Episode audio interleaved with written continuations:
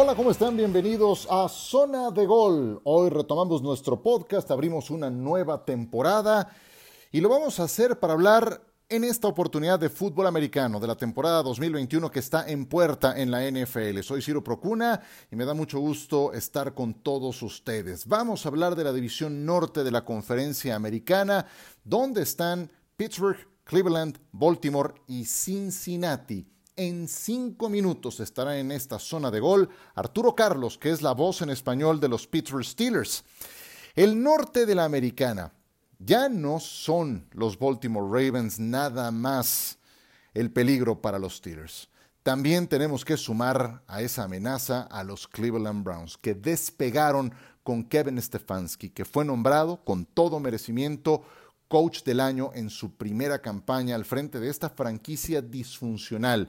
Los llevó a su primera aparición en postemporada en 19 años, derrotaron a los propios Steelers y después perdieron con Kansas City en un juego muy parejo. Pero los Browns no son más el reír de la liga, porque tienen una respuesta en el quarterback. Baker Mayfield tuvo al fin estabilidad en el sistema, un entrenador serio que potenció sus virtudes, apoyo en juego terrestre con Nick Chubb, y la ausencia de Adel Beckham Jr. que no les pegó. De hecho, me atrevo a decir que su baja acomodó las cosas para los Browns porque no tuvieron a una diva pidiendo por más pases.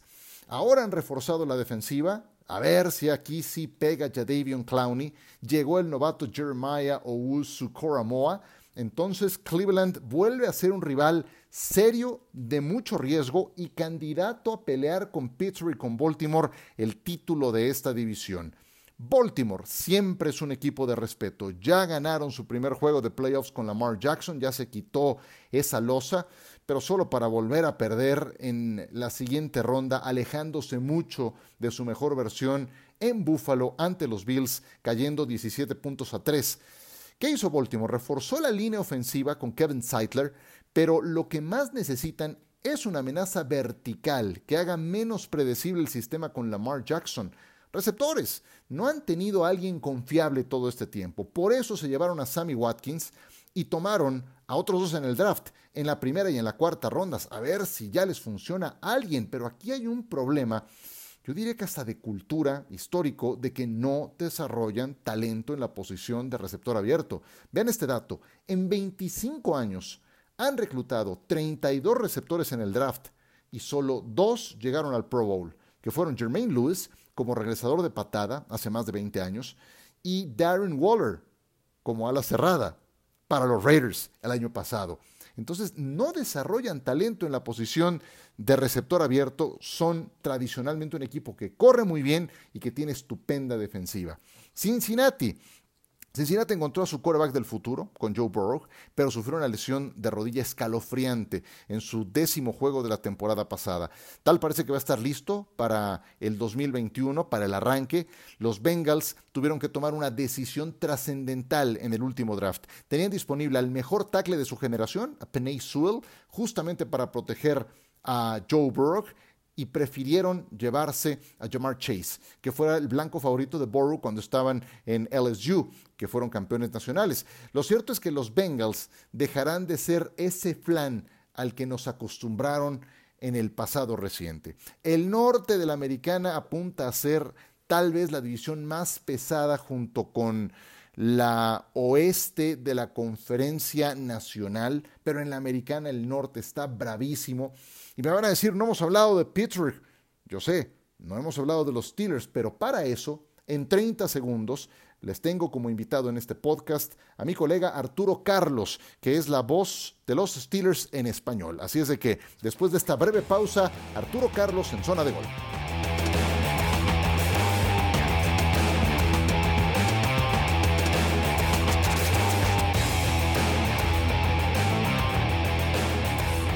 Seguimos con ustedes en esta zona de gol y vamos a hablar de los Steelers. Y para eso hemos traído a este podcast a alguien que sabe muy bien de la actualidad de los Pittsburgh Steelers.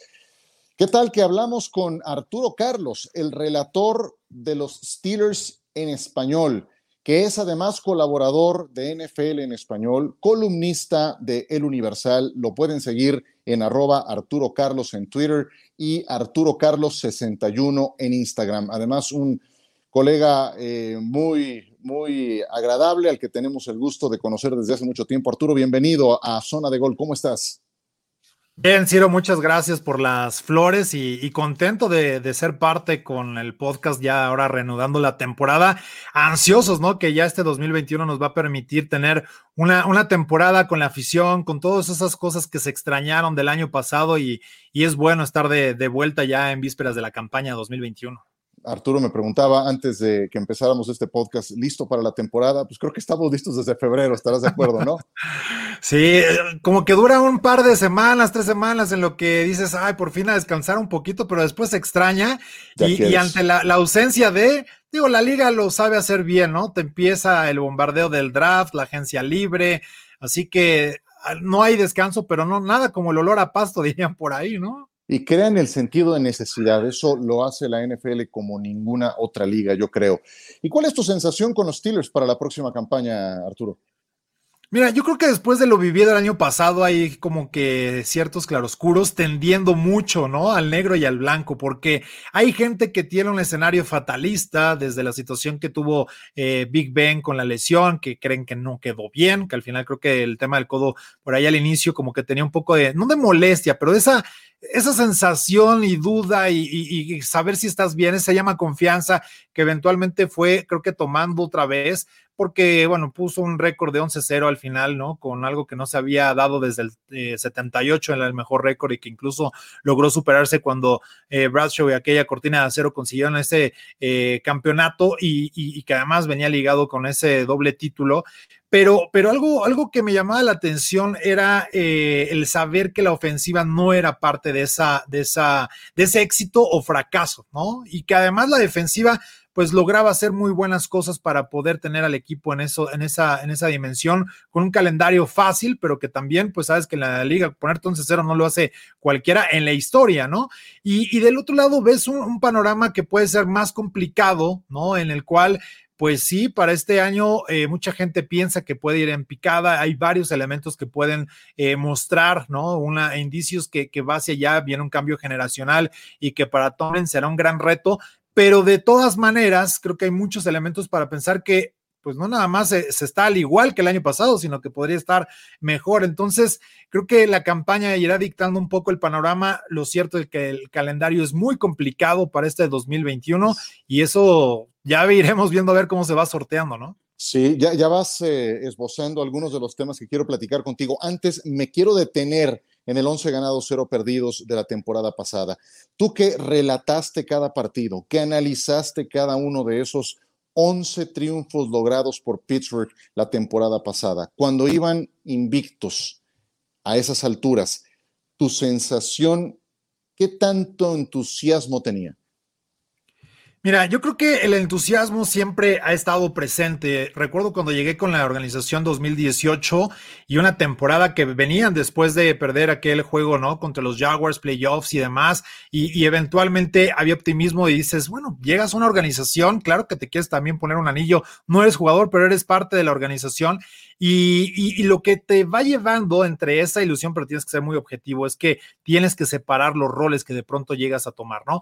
Eh, y, yo creo que el optimismo va a estar ahí presente cuando un equipo va invicto, sabes que cada vez se acerca más la derrota, eso es innegable y si no hay que preguntar los Patriots en aquel Super Bowl, pero, pero lo importante de todo esto es eh, el, ejecutar, la, la ejecución del equipo. Y yo creo que ahí fueron poco a poco desgastándose muchas piezas, ¿no? Entre las lesiones como la que que sufrió Devin Bush, eventualmente Bob que se da precisamente en aquella primera derrota y que curiosamente hay dos defectos que yo veo con las situaciones que vive luego Tomlin juegos que son muy ganados, ¿no? Desde antes de iniciar el partido y que crees que va a ser un día de campo y terminan sufriendo como, como el año pasado contra Dallas o antes que habían perdido en aquella visita con los Raiders, precisamente en ese 2018, que, que son partidos que eran favoritos en Las Vegas por doble dígito, ¿no? Por dos anotaciones o más y, y que se le suelen indigestar a Tomlin. Y otras son los partidos que te vas al descanso y pierdes. Le sucedió con los Chargers en Heinz Field y ahora con estos eh, equipos de Washington el año pasado, que, que de ahí viene parte de la sacudida, pero también terminaron perdiendo contra los Bengals. Es decir, claro que hay un optimismo, pero la ejecución iba cayendo poco a poco y una de las situaciones se dio, yo creo que con Dallas, cuando le pegan a, a, a Rotlisberger en las rodillas. No estuvo bien y aunque no era una lesión per se, no tenía la misma eh, pisada, ¿no? Y es muy importante para los corebacks esta parte y yo creo que eso fue parte de lo que, de lo que fue de, de pues deteriorando un poco el panorama para Pittsburgh, que sabíamos que no iba a llegar tan lejos, incluso sabía que no les iba a alcanzar para, para estar como el número uno en la, en la conferencia, que el año pasado ya era importante porque era el único que iba a tener esa semana de descanso, algo que no tuvieron, bueno, tuvieron en la semana cuatro, pero después de cómo se les movió cuatro partidos en la campaña, eh, creo que por toda esta, esta situación de la pandemia, sí quedaron un poco maltratados en, en el tema del descanso, era algo que necesitaban y eventualmente terminó por romperse de una manera estrepitosa contra, contra Cleveland, ¿no? Sí, la recta final fue, fue muy complicada, en, parte por eso que mencionas, de cómo se les movió el calendario, de cómo se saturó en la parte final, y también pues había cierto escepticismo por esa... Eh, por ese grado de dificultad del calendario y las dudas que iban dejando en el camino. Vayamos a la siguiente temporada. Arturo Carlos, voz de los Pittsburgh Steelers en español el día de hoy en zona de gol. Te tengo que preguntar por Ben Roethlisberger, porque ya se retiró Eli Manning, ya se retiró Philip Rivers, los dos quarterbacks contemporáneos de la primera ronda de su reclutamiento colegial. Y Big Ben, tú sabes que a sus 39 años de edad, pues ha tenido que sobreponerse un montón de lesiones y parece claro. que lo han corrido en tercera y sin aceite en terracería. Es un modelo, sí. es un modelo de 39 años que, que ha tenido sus, sus eh, ojalateadas a fondo. ¿Crees que será su última temporada? Es como aquellas pickups de rancho, ¿no? Que, que siguen corriendo ahí, que, que, siguen todas empolvadas, pero siguen riendo y, y, acarreando lo que se les puede poner encima.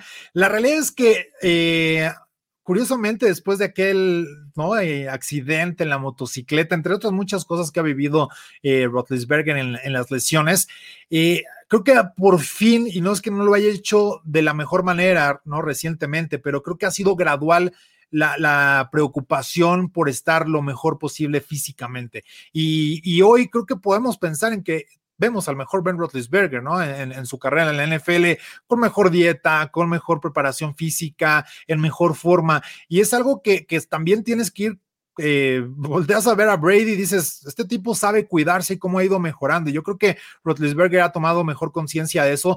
Al final el tiempo no pasa en vano y, y, ya no puedes hacer las mismas cosas que antes. Y yo creo que por eso Rotlisberger ha logrado estar mejor físicamente en, en, ese sentido. Las lesiones es un riesgo que puede estar ahí por un golpe o cualquier circunstancia, ¿no? no importa la, la, la, edad, pero yo creo que eso es algo importante para Rotlisberger, ¿no? Hay mucha gente ya lo retiraba el año pasado, todavía dicen el 2021 es su última temporada, ¿no? Señores, yo creo que él va a decidir y él va a ver cuando sea el tiempo. Y, y, mucha gente creía que porque Pouncy se iba él también, creo que todavía quiere, ¿no? Ganar un, un anillo más, está complicado para Roethlisberger, pero yo creo que él, él, será quien define ese momento y la transición, ¿no? Eventualmente para, para el cambio de quarterback, pero yo lo veo bien en esa parte, ¿no? Físicamente, mentalmente, obviamente no es lo mismo y, y creo que también la, la, cantidad de pases profundos que tuvo hacia el final del año que ya no eran precisos, ¿no? Eh, achacarle un poco al tema de las rodillas, pero al inicio de la temporada, cuando engañaba a la defensa, por eso brilló tanto Chase Claypool, ¿no? Porque fue una sí. sorpresa y muchas circunstancias que se dieron para buscar lo profundo. Y al poco apoyo que tuvo del juego terrestre, porque ese fue inexistente hombre. la temporada pasada. A ver, ya hablabas de Pouncy y su retiro. Villanueva se va a Baltimore. Ajá. Son tres cambios, porque es de Castro el último también que se va, ¿no? Tres cambios sí. de los cinco titulares en la línea ofensiva, es más de la mitad, en una posición clave donde tú lo sabes, Arturo, si algo hace falta es coordinación y más con un quarterback que ya no tiene la misma movilidad y que tienes que protegerlo. Eh, ¿Qué tanto te preocupa este recambio que hay en la línea ofensiva? Yo creo que mucho y no tanto por el nivel de los jugadores o de lo que puede hacer una línea nueva, ¿no? Eh, es evidente que, tampoco Villanueva andaba ya en su mejor momento del lado izquierdo y aún así fue el coreback con menos capturas encima. Ahora, el crédito va por el sistema que jugaron, ¿no? Pases rápidos, cortitos con sus receptores, cuatro o cinco yardas, poco eh, ataque terrestre, es decir, ya sabías que ibas a lanzar constantemente y las defensivas estaban mucho más preocupadas en esa parte. Pero, pero el punto que a mí me preocupa en esta línea ofensiva es el liderazgo. ¿En quién va a recaer? No hay quien se haga eh, cargo de este liderazgo que finalmente muchas veces está en el centro y un tipo de Pouncy que, que lo hacía de manera extraordinaria. Eh, ¿Quién va a tomar eso? Porque todavía podrías decir, bueno, De Castro está ahí, pero ahora con su salida sí caes en un panorama más complejo porque tienes a Kendrick Green, que es novato, que es muy probable que él sea el centro titular. Eh, tienes a JC Hassenauer, que estará atrás, y también estará eh. Finney, que, que, han estado en el equipo previamente, aunque regresan para esta campaña. Y Kevin Dodson, que es un novato del año pasado. Cuando Zach Banner iba a ser eh, titular el año pasado, se lesionó en la primera semana contra los Giants, fue el resto de la campaña. Es decir, una línea que ha tenido muchos problemas, no nada más eh, para encarar esta campaña, sino que previamente, y el que menos confianza le tengo es Okora Ford del lado izquierdo. ¿No? Curiosamente acaban de firmar a un tackle, acaban también de, de, contratar algo de profundidad para la posición de guardia para que no esté ahí tan, tan complicado el panorama, pero sí creo que el liderazgo es lo más complejo, porque al final en el sistema, ¿no? Yo creo que si lanzan el balón, eh, van, a, van a tener pocas capturas en ese mismo ejercicio que tuvieron el año pasado. Sabemos que Matt Canada le gusta jugar más horizontal, hay movimientos, hay bloqueos de trampa, lo cual le va a ayudar mucho para que aparezcan esos distractores y, baja un poco la tasa en cuanto a, las capturas, que creo que en ese sentido no debe haber tanta preocupación, pero el liderazgo es lo que yo creo que eh, al final Trey Turner, ¿no? que será el titular en el, en el guardia derecho, va a tener que asumir ese rol y, veremos cómo lo pueden ejecutar para que las cosas puedan caminar, pero eso es parte de los problemas que tendrá, no nada más la línea, sino con Ben Roethlisberger, ¿no? Para poderla encauzarla. Exacto, sí, Matt Canada, que es además el nuevo coordinador ofensivo. Eh, ha sido, ha sido una temporada baja de muchos cambios para Peter, especialmente en la ofensiva. La gente me pedía mucho que habláramos de los Steelers y creo que estarán muy, muy satisfechos de todo el panorama que nos estás planteando, especialmente de esa respuesta que me diste de si es esta la última temporada de Big Ben. A mí me quedó la sensación de que, de que te, te aventuras a pensar que habrá una temporada más a los 40 años de edad. Dime, ¿cuál fue tu primera impresión cuando llega el turno de los Steelers en la primera ronda y el comisionado anuncia que Najee Harris es la primera selección de los Steelers. Moviste la cabeza a los lados, subiste ah. las cejas, dijiste, yes. ¿Cuál fue tu primera reacción cuando supiste esa primera selección de draft?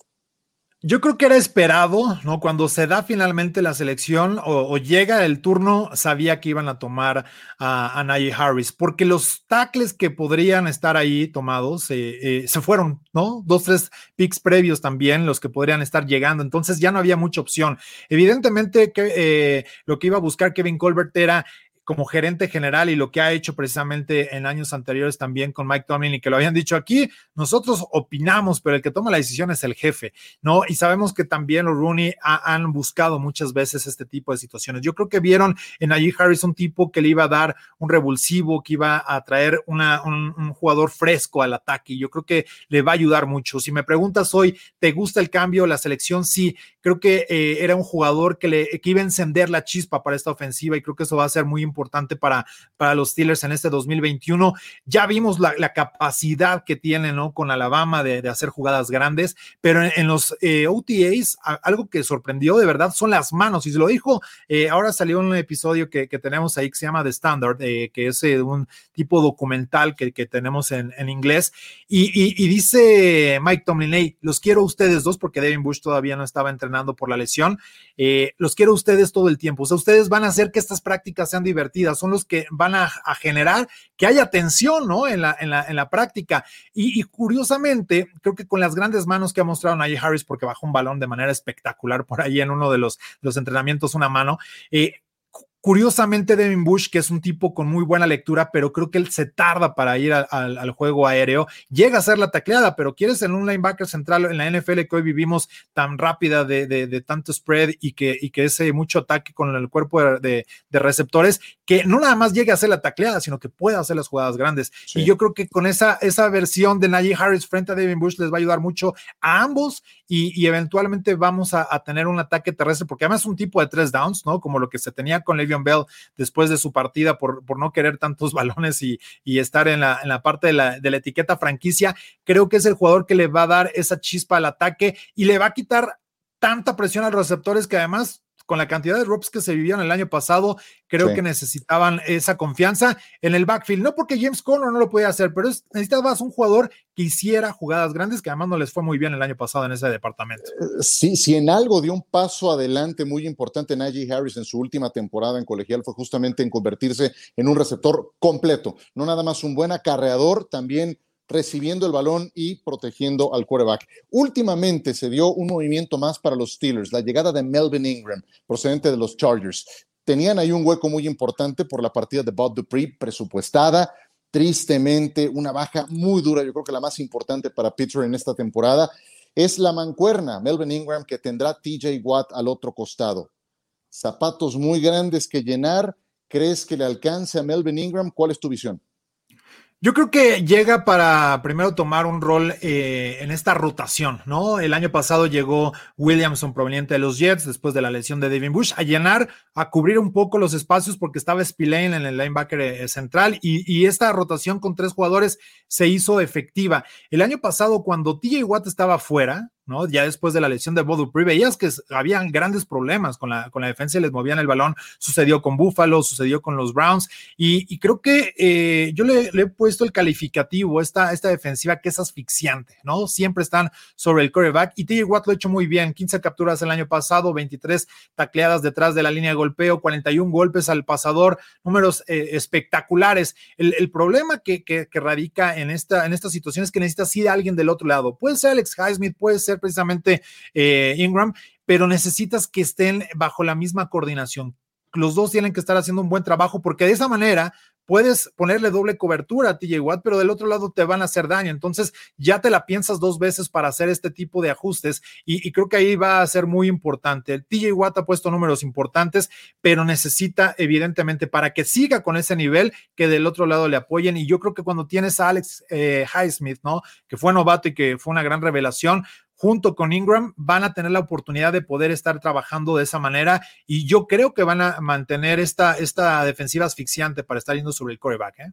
Te tengo tres preguntas más antes de terminar, Arturo. Una de ellas es compuesta y para eh, lo mismo voy a necesitar que me des respuestas de un solo enunciado, porque como bien dijiste en la primera respuesta que me diste, el calendario que tienen los Steelers es bravísimo. Yo cuando lo vi dije, qué pasada. Yo no creo que haya alguien que tiene que tenga un cierre más pesado que el de Pittsburgh. Y a ese me quiero referir, a los últimos seis partidos que tienen los Steelers en esta campaña. Te voy a citar cada uno de esos seis partidos y que en una frase me digas, no, no, no, no me atrevo a pedirte tu pronóstico porque es muy complicado a tanto tiempo de que se lleve a cabo, pero sí una, una, una primera opinión y si eso no ganable ese partido. Baltimore. Eh, ganable y sabemos que sufre mucho Lamar Jackson contra la defensiva de Pittsburgh y yo creo que por ahí se encuentran en el juego, están en casa en ese momento viniendo de un partido contra Cincinnati. Exacto, en Minnesota. Complicadísimo, yo veo muy buenas posibilidades para que los Vikings hagan lo que no hicieron el año pasado y, y pueden caer en esa visita difícil en Minnesota. Tennessee, un equipo de playoffs también. Sí, el año pasado fue un juego que dominaron toda la primera mitad, relajaron y, estuvieron cerca de darles la vuelta al final. Deben ganar este compromiso. Sin embargo, eh, ahí este equipo va para arriba y creo que con Julio Jones ahí este equipo va a ser muy peligroso en esa etapa de la temporada, ya sabiéndose eh, probablemente no eh, campeón divisional, bueno, o en ese en ese espacio sobre los Colts, pero van a ir con, con miras altas hacia, hacia la postemporada. El juego es en Heinz Field. Luego, en Kansas City, Arrowhead Stadium. Casi imposible, ¿no? Juego que a pesar de ser en la tarde, ya sabemos que será de noche, mucho frío, que no es ajeno para Pittsburgh, pero creo que con las condiciones que tiene eh, Mahomes, la última vez que se enfrentaron les puso tres pases de touchdown en el primer cuarto, entonces hay que tener mucho cuidado sobre, sobre este partido, pero muy complicado que ganen ahí. La última vez que Pittsburgh ganó un partido de postemporada fue justamente en Arrowhead, en Kansas City, ante los Chiefs, pero no estaba todavía en la ecuación Patrick Mahomes y mucho menos jugando a este nivel. Monday Night Football, Cleveland. Es un juego con muchas cosas que se tienen que definir, ¿no? El juego previo que, habrá sido en Cleveland eh, vendrá después de una semana de descanso. Creo que ahí Pittsburgh la puede ganar y esta tendrá que ver mucho el factor necesidad para ambos equipos. Yo los veo a ambos en playoffs. Sin embargo, este juego puede definir quién avanza en segundo o tercer lugar de la división. Cierre de temporada en Baltimore. Difícil, eh, muy combinado con el juego anterior en ese factor necesidad y probablemente eh, Baltimore pueda estar descansando un poco hacia ese partido si, si, les va bien en la campaña y yo creo que por ahí podrían alcanzar a, rascarle a la victoria, pero necesita mucho esta, este factor donde Baltimore se haya despegado para que ya no puedan quitarles la división. Minnesota y Kansas City, los dos más pesados de ese cierre de seis, está muy, muy complicado. Todos, ¿no? Yo creo que el que, que quieras está casi imposible. Y te digo también por qué es muy complicado el calendario de Pittsburgh, por este que es un tema que honestamente a mí me preocupa, no para esta campaña, pero sí a futuro, a mediano y largo plazo con Pittsburgh. Porque veo la división, Arturo, y veo que Baltimore tiene a Lamar Jackson de 24 años, que Cleveland tiene a Baker Mayfield de 26 años, que Cincinnati tiene a Joe Burrow de 24. Los tres equipos algunos de ellos medio disfuncionales o medio o completos los últimos años, ya tienen a su coreback del futuro y por la edad que tienen, les van a dar unos 10 años de, de ser esa piedra angular del proyecto de cada equipo. Y Big Ben tiene 39, lo que hablábamos ya antes.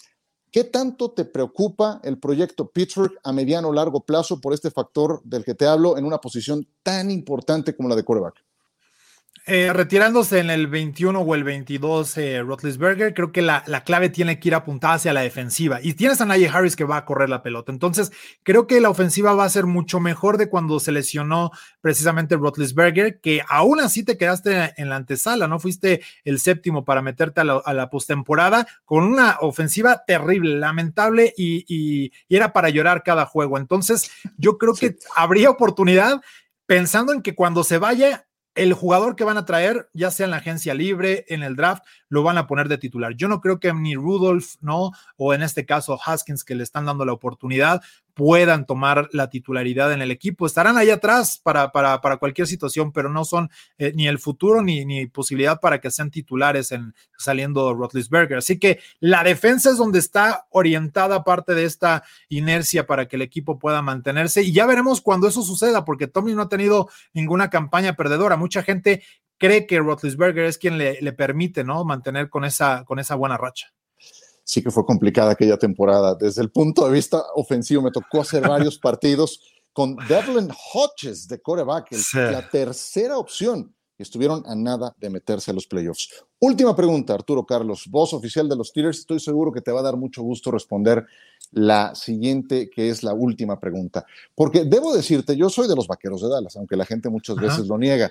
Eh, lo niega o no lo cree, ¿verdad? Porque luego, luego los aprieto demasiado. En fin, lo que sí le digo a la gente, y no tengo ningún reparo en, comentarlo, es que si yo el día de mañana empezara a ver fútbol americano una vez más, si tuviera un blackout completo de mente, si hubiera un equipo que me atraería especialmente por una cosa que se llama cultura ganadora, sería Pittsburgh.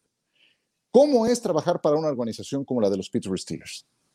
Uf, la verdad ha sido sensacional, eh, iniciando porque es una organización de hace muchos años, ¿no? De 1933, que no tenía esa cultura ganadora, era un equipo malísimo, hasta que apareció justamente Bill Nunn y trabajaron para que con Chuck Noll como coach y reclutaran cuatro Hall of Famers en un draft, después en la agencia libre de ese año eh, con novato trajeran a otro más, o sea, esas generaciones se convierten eh, en las que cambian la cara de una franquicia, como también sucedió con Brady en los Patriotas, y evidentemente al, vivir toda esa, inercia, tener tres coaches en 50 años, cómo cambia esa parte de la cultura de después de aquella inmaculada recepción.